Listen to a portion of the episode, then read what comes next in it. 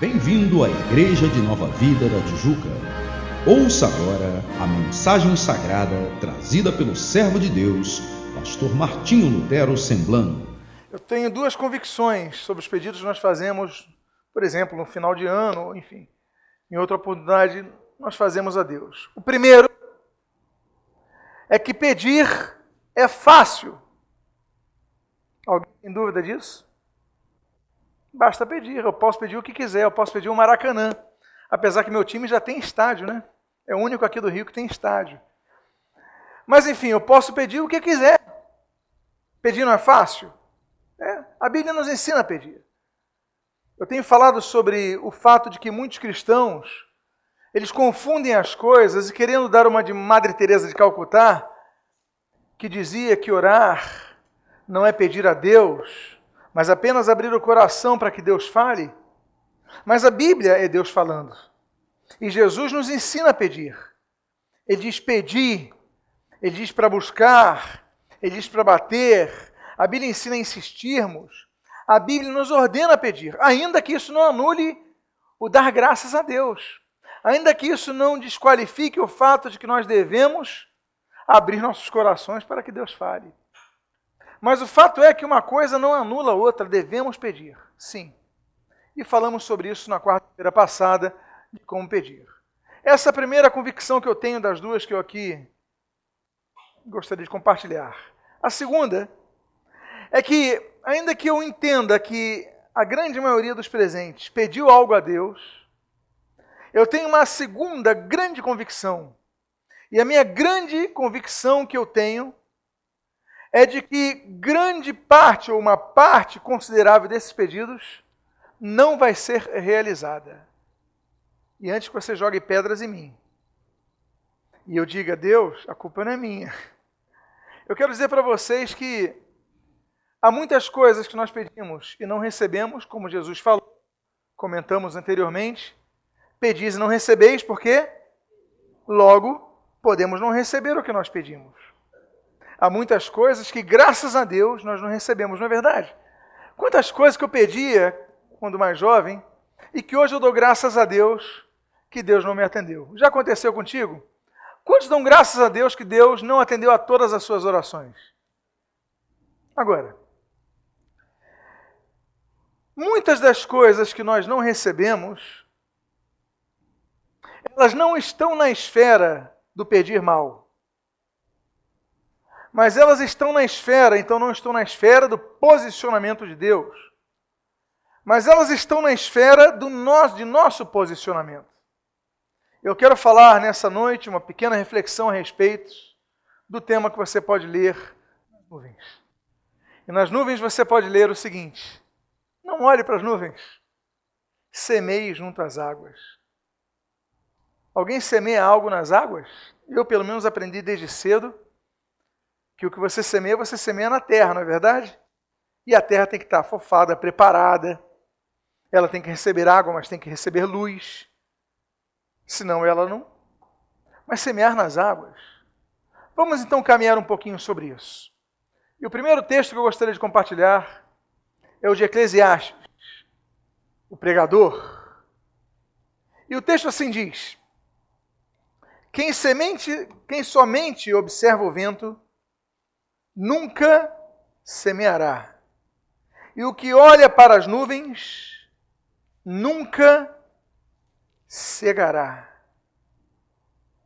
Quando eu falei aqui que eu tinha certeza que nem todos iam receber uma parcela considerável das pessoas que pedem coisas a Deus não iam receber o que pedem a Deus, eu não estava em nenhum momento considerando a impotência divina tampouco eu estava considerando a fé inicial do ouvinte,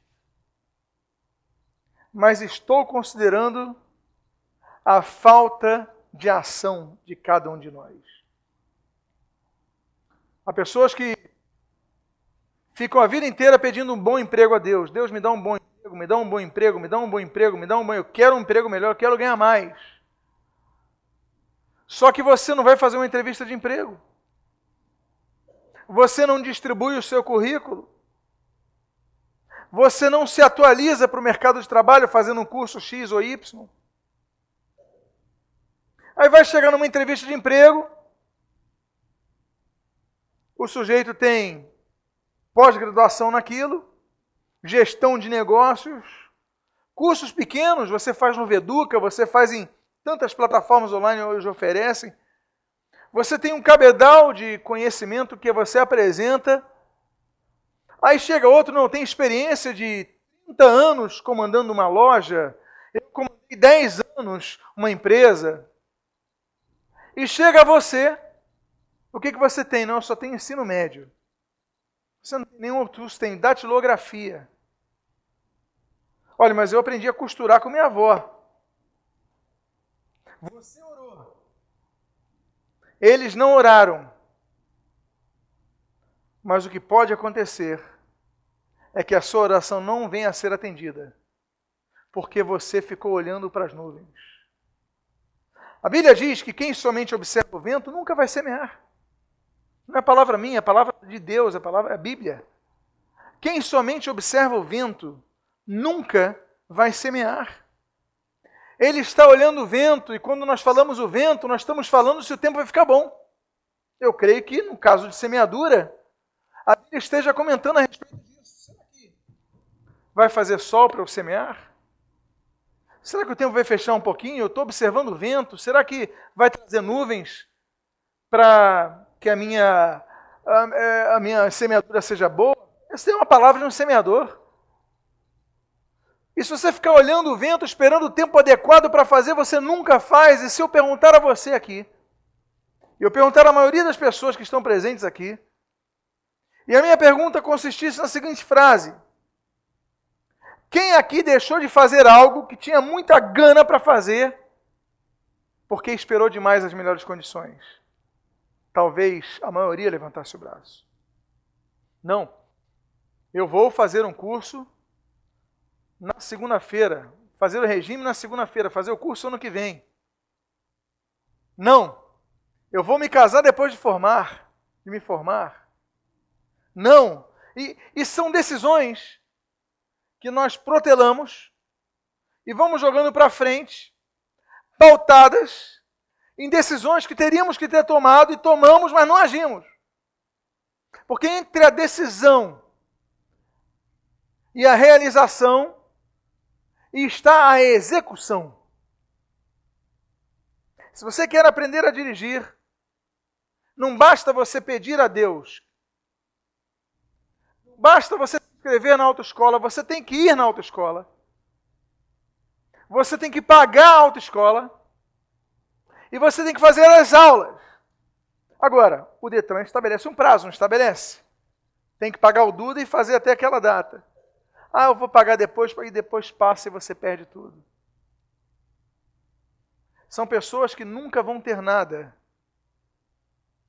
E são cristãos. Pessoas boas. Talvez algumas estejam aqui presentes. Pessoas que vão para o céu conosco, mas que não vão ter a vida que podiam ter aqui nessa terra, porque somente observam o vento. Quando a Bíblia diz, e olha para as nuvens, quem olha para as nuvens nunca cegará, não vai colher nunca. Ela está ensinando uma coisa, um princípio. E o princípio é: nós devemos agir no momento que precisamos de fato executar nossos sonhos. Porque se você aguardar as condições, você pode nunca fazer aquilo que você desejou. Aí vai passar o mês, passa-se o ano, e daqui a pouco você é uma pessoa que olha para trás e fala: quantas oportunidades eu perdi. Uma vez eu ouvi de um pregador americano a definição de inferno, ainda que não seja uma definição que anule o fato do local real que a Bíblia descreve sobre a eternidade, mas uma das concepções que ele traduziu, inclusive ele era um muito interessante, um ex-agente da CIA e uma pessoa muito, com um raciocínio muito rápido para algumas coisas. E ele falou o seguinte: que uma das formas de inferno pressentidas hoje É o remorso de você poder ter tomado uma decisão antes e viver com isso na cabeça. E você chegar à sua à idade provecta, entrar, adentrar a sua velhice e olhar, eu podia ter realizado aquilo, mas nunca realizei. E você fica se pesando, por que, que é o inferno? O inferno é um local onde pessoas estão e estarão, depende dos quatro lugares que a Bíblia, as Bíblias latinas traduzem como infernos, nós sabemos que existem quatro lugares distintos, que é conforme a Bíblia diz no grego e no hebraico. Mas o fato é que é um lugar onde você só olha para o passado, eu podia ter salvo. Lembram-se da parábola de Lázaro e o rico? Aquilo é o inferno. Eu podia ter feito isso. Permita-me que eu avise aos meus. Permita-me que. Acabou a chance. O que, que é o inferno? É quando a arca de Noé fecha suas portas e a água sobe. Não agora eu me arrependo, agora é tarde. Agora já se passou a chance. Então nós podemos dizer que uma vida que olha para trás, pensando, refletindo o que, que nós perdemos, é uma vida que é completamente realizada. Claro que Deus cura, claro que Deus transforma, Ele nos enche de uma paz que excede a todo entendimento, e isso nos conforta, nos, nos consola, nos renova, nos fortalece. Nós sabemos disso. Mas o fato é que hoje é o tempo de nós agirmos. Estamos em janeiro. Você fez pedidos a Deus para esse ano. Agora você tem que dar um passo. Algumas pessoas que vão Israel conosco no mês que vem. Elas não tinham recursos suficientes. Alguns comentaram. E a gente, mas eu vou. Deram o sinal, fizeram isso e aquilo, pediram a alguém, negociou. E estão viajando todos. Porque existe um passo que ultrapassa a lógica, é o passo da fé. É nós plantarmos mesmo que o tempo esteja seco. É nós plantarmos mesmo que nós entendamos que não devemos olhar o tempo, se o tempo está bom para a chuva ou, pra, ou está seco para o sol. Eu vou plantar. Eu vou plantar porque eu vou colher. Porque não sabemos a hora que a chuva vem. Não sabemos. Nós devemos então fazer pedidos a Deus, sim. Nós devemos ter sonhos, sim. Mas nós devemos agir. Eu quero dirigir. Então, amanhã se inscreva na autoescola. Eu quero, pastor, eu tenho 60 anos de idade, não concluí meu ensino médio. Para mim é uma vergonha, pastor, eu fico encabulado. Eu já ouvi isso. Eu falei, então você vai se inscrever amanhã. Tem vários cursos. Vai fazer isso em dois anos, mas vai fazer. Agora, quando eu falo isso, eu dou um desafio. Eu falo o seguinte agora: você se formou no ensino médio, na mesma semana se matricula na faculdade. Porque você vai estar no pique do estudo. Vocês estão entendendo o que eu estou dizendo? Porque a pessoa termina o ensino médio, aí o que acontece? Agora vou descansar. Deixa para descansar depois. Cinco anos depois você descansa. Porque você voltou a lutar contra aqueles anos que você ficou parado. Então você já emenda no vestibular, já começa a faculdade, daqui a pouco você se forma, e aí você é uma pessoa realizada. Não porque você sonhou, mas porque além de sonhar, você executou. Quem apenas observa o vento nunca semeará. E o que olha para as nuvens jamais ceifará, colherá. Tem outro texto que está no livro de Salmos. E o Salmo 126 é um salmo muito conhecido. No versículo 5 e no 6, nós lemos assim: Os que com lágrimas semeiam, com júbilo ceifarão. Quem sai andando e chorando, quem sai andando e. Você pode repetir comigo? Quem sai andando e. Chorando, enquanto semeia, voltará com júbilo trazendo seus feixes. A segunda coisa que nós devemos entender é que nem tudo que Deus vai nos dar vai ser fácil. A vida não é fácil, nem tudo na vida é fácil. Eu gosto desse texto, porque ele coloca a junção de duas palavras que me parecem tão. Porque ela fala assim: quem sai andando e chorando enquanto semeia. O que está dizendo? O que, que nós temos que refletir? Que muitos, quando choram, param de andar. Quando a situação difícil chega, eles param de semear. Você tem um propósito, você tem uma luta e acontece algo ruim na sua vida. Um desemprego, uma separação, uma enfermidade, não sei o que mais. Algo ruim acontece enquanto você estava andando. Não, eu me envolvi na obra, estou no louvor. E você se envolve, algo ruim acontece. Não comecei a dizimar, algo ruim acontece. Não comecei a evangelizar, algo ruim acontece. Comecei a servir no corpo diaconal, algo ruim acontece. E quando algo ruim acontece, a gente chora. A gente se entristece. Ninguém se alegra com algo ruim, a gente chora. Só que o texto diz que só voltarão com júbilo, trazendo os feixes aqueles que andam chorando enquanto semeiam. A Bíblia ensina que nós não podemos deixar de semear, ainda que no meio do caminho coisas ruins nos aconteçam. Ainda que você receba um não, ainda que você seja seja descartado por alguém, ainda que algo ruim aconteça, a Bíblia nos ensina a continuarmos andando e semeando. Por quê? Só traz, só volta com júbilo, com grande alegria, trazendo os seus feixes. Não é um trigozinho, não. É o feixe. Vários feixes de trigo. Somente quem continua andando. O segredo na vida cristã não é semear.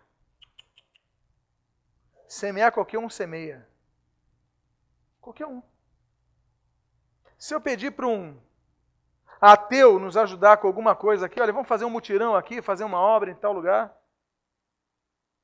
A gente vai começar a fazer uma reforma lá na igreja do Borel. Hoje tive uma conversa. Nós compramos uma casinha ao lado da igreja há algum tempo. Vamos demolir a igreja. Eu tenho certeza que se chamasse qualquer. Vinha tudo que iam nos ajudar e vão nos ajudar, ótimo. Agora, a questão não é semear. Até evangelizar, eu posso pedir para uma pessoa que tem uma vida impura, tem uma vida errada, para evangelizar, ela vai distribuir um folheto. Isso não é difícil. Agora, o segredo não é a semeadura. O segredo sempre será a perseverança. Por quê? Porque o momento difícil chega. Chega um momento difícil para os pastores, para os pregadores, para os músicos, para os evangelistas, para os diáconos, para o pessoal que trabalha nisso, naquilo. Não, estou no momento difícil, não vou servir na obra de Deus. Já houve momentos que eu vim para esse púlpito chorando por dentro. Eu falando assim, Senhor, eu não tenho condições, mas me usa. Porque eu não vou deixar de andar e semear. Tem pessoas, qualquer coisa, se chover já não estão no evangelismo, né? Se der uma dor de qualquer. Vou abandonar a obra. Não existe isso. Porque só volta com alegria, porque o nosso trabalho, ele pode não trazer alegria, tem isso. O nosso trabalho pode ser infrutífero, você pode semear quanto quiser, mas você pode nunca colher nada. Você pode colher frutas secas, frutas estragadas, frutas mirradas ou não colher frutas. Você pode ter boas frutas, mas ter muita, muito bicho, muito comendo as suas frutas.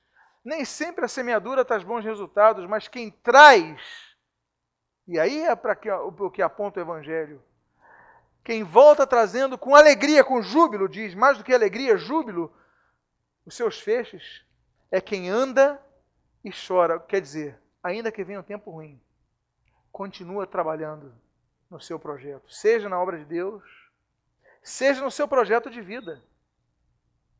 Ah, pastor, eu quero ter uma loja. Eu quero construir uma indústria. Eu quero abrir uma loja online.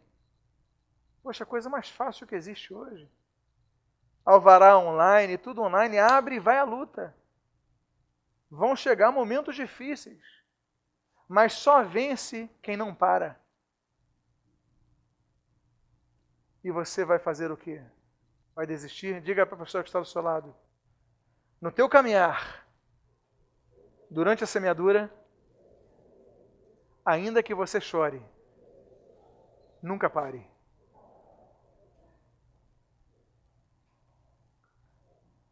Há um texto que eu vou ler, a letra está muito pequena. Jesus falando em Lucas 14. O texto diz assim: Ora, ouvindo tais palavras, um dos que estavam com ele à mesa disse-lhe: Bem-aventurado aquele que comer pão no reino de Deus. Ele, porém, respondeu: Certo homem deu uma grande ceia e convidou a muitos, convidou muitos, perdão. A hora da ceia, enviou o seu servo para avisar aos convidados: Vinde, porque tudo já está preparado. Não obstante, todos, a uma, começaram a escusar-se. Disse o primeiro: Comprei um campo e preciso ir vê-lo. Rogo-te que me tenhas por escusado.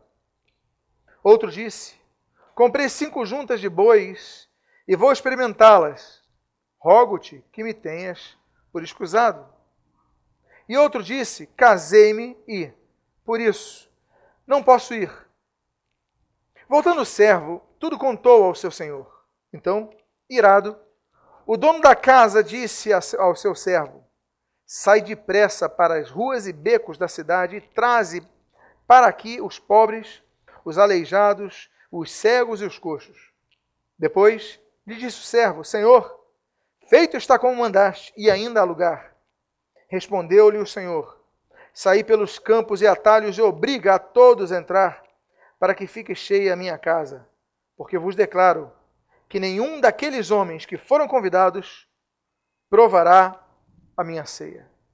Eu não vou trabalhar a questão soterológica nesse texto. Eu não vou trabalhar a teologia envolvida nesse texto. Não. Mas eu vou aplicar o princípio que emana do texto. E o princípio que emana do texto nos fala sobre desculpas. Desculpas que nós damos para não aceitar um convite e agarrar uma oportunidade. Todos nós temos desculpas. Sempre teremos desculpas para abandonar um projeto. É a crise. Não, pastor, estamos em crise. Por isso eu abandonei o projeto. Aí eu quase pergunto para a pessoa: e a loja que está do lado? E aquela outra que duplicou? Por que a crise, pegou você e não ele? Não. A situação do país está ruim. Sempre vai estar. Sempre vai ter algo. Hoje em dia é a ótima oportunidade de você culpar a água, a falta de água. É uma ótima, aproveita essa.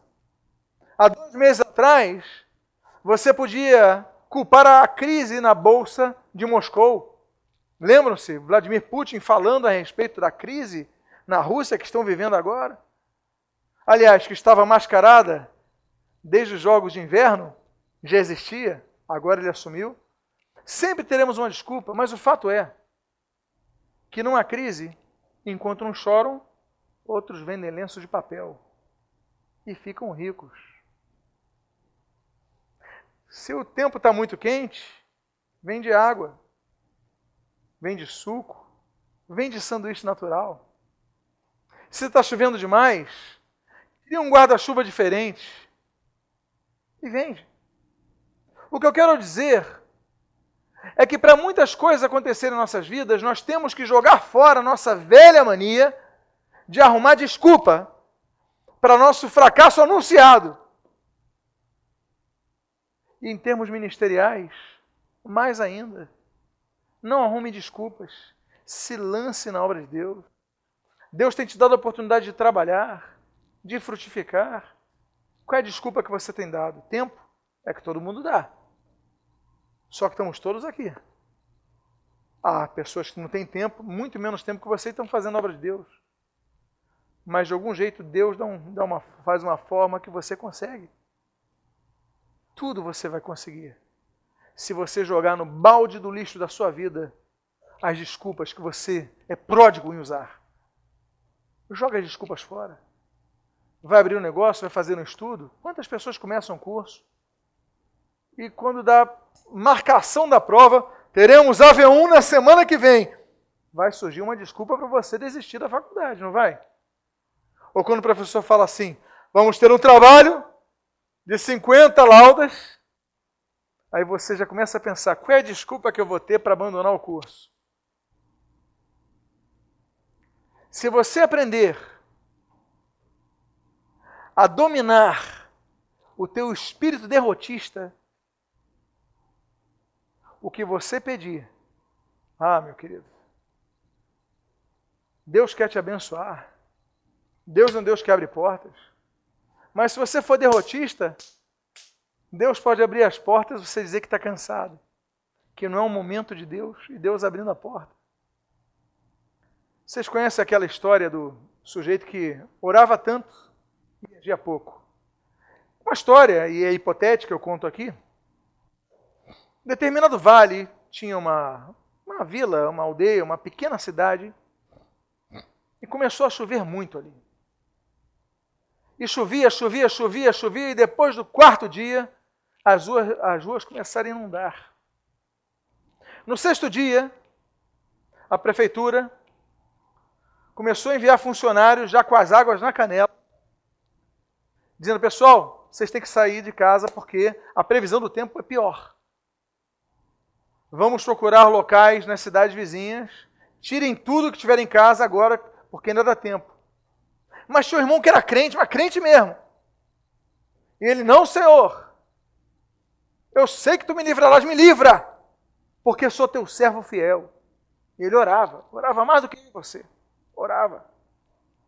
Só que a chuva continuava caindo. E choveu, choveu, choveu, choveu. E no décimo dia, as casas estavam todas inundadas. E só sobraram oito pessoas naquela pequena cidade. E passou um barco da prefeitura. E falou: Fulano, Beltrano, Ciclano, etc. Entre no barco. Porque a previsão é que continue chovendo forte. E aqueles dos oito entraram sete homens, entraram seis homens, ficaram dois, o crente e o outro. E o crente falou: não vou entrar, não, porque Deus vai cessar as chuvas e vai me dar livramento. E continuou chovendo, chovendo, chovendo, chovendo. E aqueles dois homens ficaram em cima do teto de uma casa, a casa mais alta da cidade, e passou o helicóptero da prefeitura. E o helicóptero da prefeitura, fulano e Beltrano, aqui está a escada do helicóptero. Peguem nessa escada, porque a previsão é que continue chovendo. E o outro olha para ele e fala: Vou pegar. Ele falou: Eu não vou pegar, porque meu Deus é fiel. Deus vai me livrar. E aí o final da história é que continua chovendo e ele morre afogado. Ele chega no céu, todo ensopado chega no céu todo ensopado e irado. Ira, ódio, raiva, tudo de ruim, ele chega irritado no céu. E quando ele chega no céu, ele olha para Deus e fala: Deus, olha meu estado. Como é que tu fazes isso? Eu orei, eu clamei, eu busquei por resposta, por solução. E olha o que aconteceu, eu morri, estou aqui. Aí Deus se vira para ele e fala assim: Como é que é? Que você orou, eu sei. Agora eu te respondi. Primeiro eu mandei os funcionários da prefeitura. Você não quis ouvir. Depois eu enviei um barco para tua casa. Você não aceitou. Depois eu mandei um helicóptero, querido. Só faltou ter um pudim lá dentro para você. E você não quis subir, então que eu não respondi. O nosso problema é que nós mistificamos as respostas de Deus. Mas Deus tem nos respondido. O nosso problema é que nós queremos que Deus seja nosso servo a ponto de nos responder da forma como Ele quer. Não, Deus, só me responde se for assim. Há pessoas que entendem até hoje que ouvir a voz de Deus precisa que haja um raio saindo no meio das nuvens, um teclado a la Rick Wakeman, um coral atrás, e Deus falar, eis que te digo. Quando Deus muitas vezes vai responder através de uma pessoa que não sabe falar português corretamente, uma criança ou uma circunstância, Deus responde, sim. Mas nem sempre da forma como nós sugerimos em nossa mente tão limitada. Não limite Deus, deixe Deus ser Deus, ser Deus como dizia Lutero. É, deixe Deus ser Deus. Ele responde como quer, pode ser no trovão, no raio, numa pequena e leve brisa.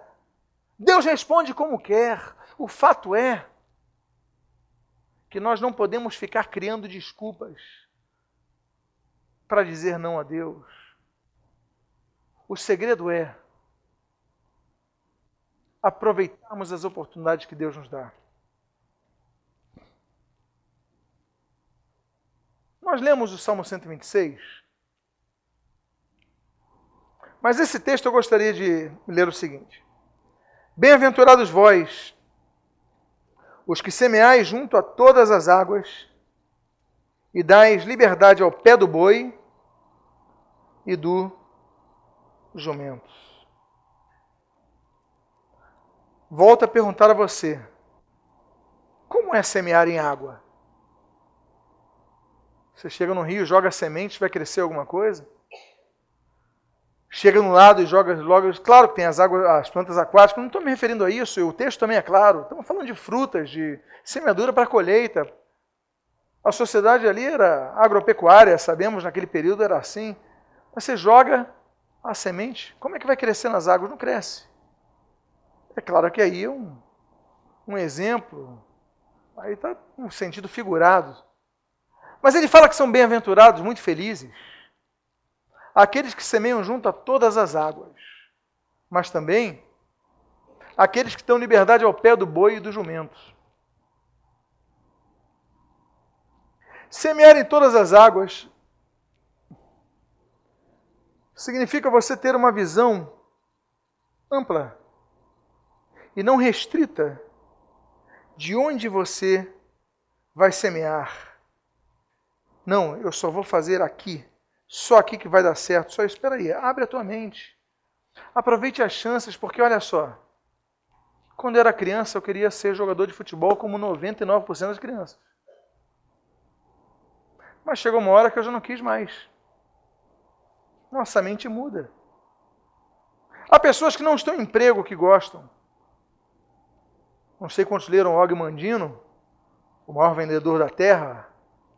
E ele fala sobre isso. Não existem pessoas que não gostem de trabalhar. Eu sei que você está pensando naquele seu parente, tudo bem. Eu sei que está pensando no teu cunhado, tudo bem. Mas Og Mandino ele teoriza o seguinte: ele diz que não existem pessoas que não gostam de trabalhar. Todos gostam de trabalhar. O problema é que as pessoas que aparentemente não gostam de trabalhar não estão trabalhando naquilo que gostam de fazer. Porque se essas pessoas estiverem inseridas no contexto que gostam, eles vão render muito. Mas no outro contexto vão ser pessoas infelizes, limitadas, desmotivadas, vão fugir de trabalhos, porque não era deles. É uma teoria. Pois bem. Semear é uma arte. Eu tenho certeza que o autor do livro de Salmos, ele, quando escreveu isso, ele falou a respeito de todas as águas. Significa não nos atermos a uma coisa, porque pode surgir uma nova oportunidade e você tem que abraçar isso. Você às vezes fica insistindo em algo, insistindo em algo, e aí não é perseverança, é teimosia, quando Deus está abrindo uma porta do lado. E você está insistindo naquilo e outra oportunidade está abrindo e você não vai nela. Nós temos que aprender que nós devemos orar mas nós devemos estar atentos aos sinais que Deus nos dá novas oportunidades de negócio, de emprego, ministeriais, de trabalho. O texto diz assim: E dás liberdade ao pé do boi e do jumento. Tem muitas diferenças entre o boi e o jumento, mas os dois eram usados na agricultura. Por exemplo, para regar a terra se colocava um boi. A terra muito dura. Então tinha que carregar aquela guilhotinazinha de ferro para arar e, e abrir sucos na terra. Tem que ser boi, não podia ser jumento. Agora, para fazer óleo em Israel, você colocava as azeitonas e você ficava batendo no jumento e ele ia devagarinho fazendo o azeite. Não podia botar um boi. Se você colocasse um boi, podia destruir tudo aquilo. Tinha que ser um animal forte, mas mais limitado e mais. E quando a Bíblia diz que nós devemos a liberdade ao pé do boi e do jumento, é exatamente isso. Nós devemos entender que para que muitos de nossos sonhos sejam realizados, nós não podemos trabalhar sozinhos. Nós não podemos agir sozinhos. Você pode ter uma ideia maravilhosa, mas você precisa de outras pessoas. Porque um vai ter a força do boi, outro vai ser bem, bem administrado para algumas tarefas, como o jumento. Você não vai conseguir fazer tudo. E tem coisas que você não consegue porque você está tentando fazer sozinho. Dê liberdade a outras pessoas. Compartilhe. Agora, como nós temos falado, compartilhe para quem tem a fé como você tem. Porque a pior coisa que existe é você compartilhar um sonho para alguém que não tem a tua fé. Aí você fala assim: ah, meu sonho é abrir isso, abrir aquilo esse ano, fazer isso, aquilo, voltar a estudar. Aí você conta o teu marido. Teu marido sem fé nenhuma. Ele fala: Que isso, mulher? Tá velha? Que isso? Não vai dar não. Não, vou voltar a dirigir. Aí você fala, você não enxerga direito? Como é que tu vai conseguir? Tu vai atropelar uns 10, ainda roga a praga. A pior coisa é você compartilhar um sonho com alguém que não tem a tua fé. Eu vou abrir uma empresa nessa crise? Deus me livre, ainda faz sinal da cruz e o que quiser. Por quê? Não joga tua o teu sonho fora. Procura pessoas que tenham fé. Procuram pessoas que romperam. Procuram pessoas que foram além do lugar comum. Dê liberdade também ao conselho dos bois e dos jumentos. Porque sozinho muitas coisas você não vai conseguir. Tem mais um texto, que não é esse que está aí escrito, mas diz assim que o ceifeiro recebe desde já recompensa e entesoura o seu fruto para a vida eterna. E, de Sarte, e eu encerro com esse texto, se alegram tanto o semeador como o ceifeiro. Deixa de ter inveja de quem consegue as coisas antes de você. Porque tem semeador que fica com inveja do ceifeiro. Porque é o ceifeiro que vai colher o fruto. Aí você fala assim: Poxa, eu dei tudo de mim. Eu me dediquei. Eu dediquei tempo, esforço, suor, sangue, suor e lágrimas. E o outro que está colhendo. Aí você fica triste, chateado. E ainda fica com inveja porque ele conseguiu. Deixa de fazer isso. O texto diz assim: que o cefeiro recebe a sua recompensa. Agora, se alegram quem? Tanto o semeador como o cefeiro. Aprenda a se alegrar com as conquistas do outro. Fulano conseguiu um carro melhor que o meu. Deve estar roubando.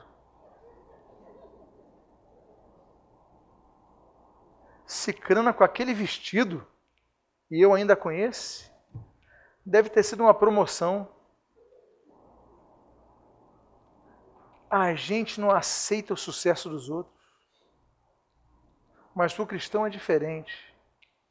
Nós temos que ter uma mente menos fracassada, mesquinha, limitada. E ter uma mente discípulo de Cristo que se alegra com a conquista dos outros. Você pode semear a vida inteira, outro pode colher. Sabe qual é o seu papel? É se alegrar com a colheita dele. É se alegrar com a vitória dele. A vitória de cada um deles, de vocês, é minha vitória e vice-versa. Por isso, meus amados, que a semeadura, o campo não é nosso, é de Deus.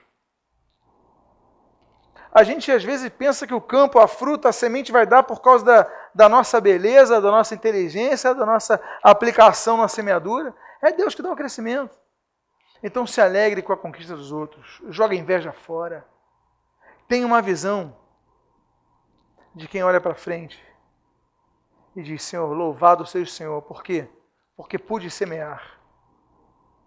Ah, pastor, não tenho aquele carro? Ainda não tenho não tenho aquele avião, não tenho aquela mansão, ou não tenho aquele emprego, ou não tenho aquele ministério, eu sei lá qual é o seu sonho, mas se alegra com os que conseguem e ora por essas pessoas. E fala assim, Senhor, obrigado pela bênção que tens dado na vida deles. Você é capaz disso? Você é capaz de orar, agradecendo a Deus pelas bênçãos que Ele tem derramado pelo teu vizinho? Você é capaz de orar ao ver a grama seca do teu jardim? e você olhar para o teu vizinho, a grama verde, e você fala, Senhor, muito obrigado porque tens abençoado meu vizinho. Será que você é capaz de orar assim? Eu queria colocar nesse mês de janeiro, estamos ao findar do mesmo, que fazer pedido é fácil. Nem todo pedido, vão, nem todo pedido vai ser respondido, até porque, pelo que nós falamos aqui, muitas vezes Deus está aguardando o tempo de nossa maturidade para nos dar algo.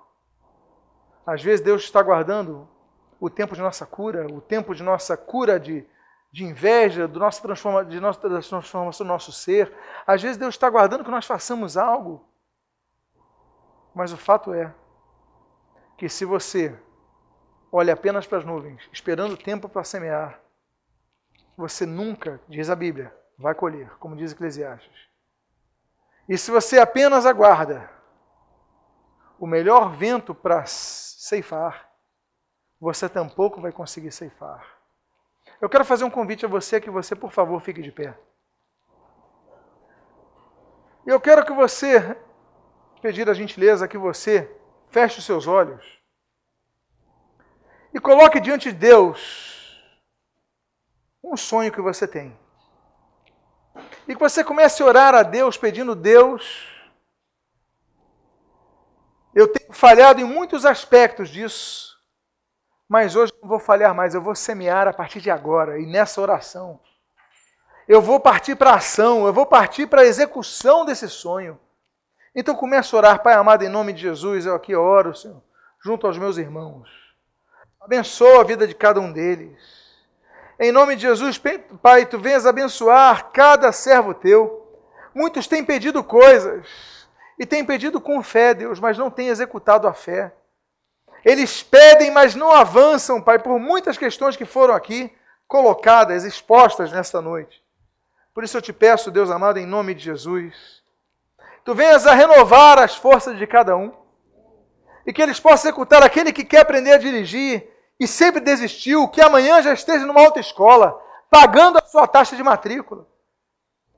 Que aquele que quer realizar um sonho já coloca já começa a negociar essa viagem que quer, já começa a ver preço do carro, do apartamento, já começa a enviar currículos para um trabalho melhor. Enfim, Senhor, cada situação é uma, cada realidade é uma, cada pedido é um. Eu não sei os pedidos, mas tu sabes todos. Mas que cada um aqui não fique apenas na primeira parte da oração, mas avance para a segunda parte da oração, que é executar. Deus amados, como o povo de Israel ali diante do Mar Vermelho. E o texto de Êxodo diz: A tua palavra, Moisés, para que o povo deixasse de clamar e marchasse. Há momentos que nós precisamos marchar, que o teu povo marche para esta conquista. Abençoa, abençoa as nossas vidas. E que esses pedidos de oração, sim, Pai, sejam realizados de acordo com a tua bondade e graça e que em nome de Jesus o que seja feito, seja sempre feito para a tua glória, Pai. Mas tu venhas abençoar a cada servo teu, para que eles não apenas olhem as nuvens, aguardando o tempo certo para semear, que semeiem hoje, que semeiem agora, que semeiem já amanhã, pela manhã, já comece a se dedicar a isso. Porque eles vão, eles vão colher, como o Salmo 126 nos declarou, que ainda que nós andemos semeando, ainda que estejamos chorando, devemos continuar andando a semear porque assim voltaremos com júbilo. Senhor, há pessoas que estão no momento de chorar. Há pessoas que estão tristes por momentos que estão vivendo, mas que ainda assim não parem de andar e nem parem de semear. Abençoa o teu povo, que nós pedimos. Nós te agradecemos em nome de Jesus. Amém. Se você foi abençoado com esta mensagem, seja um canal de bênção a outras vidas, presenteando-as com este e outros CDs do pastor Martinho Lutero Semblando. Visite-nos a Igreja de Nova Vida da Tijuca, Rua Conde de Bonfim, 604, sua família na Tijuca.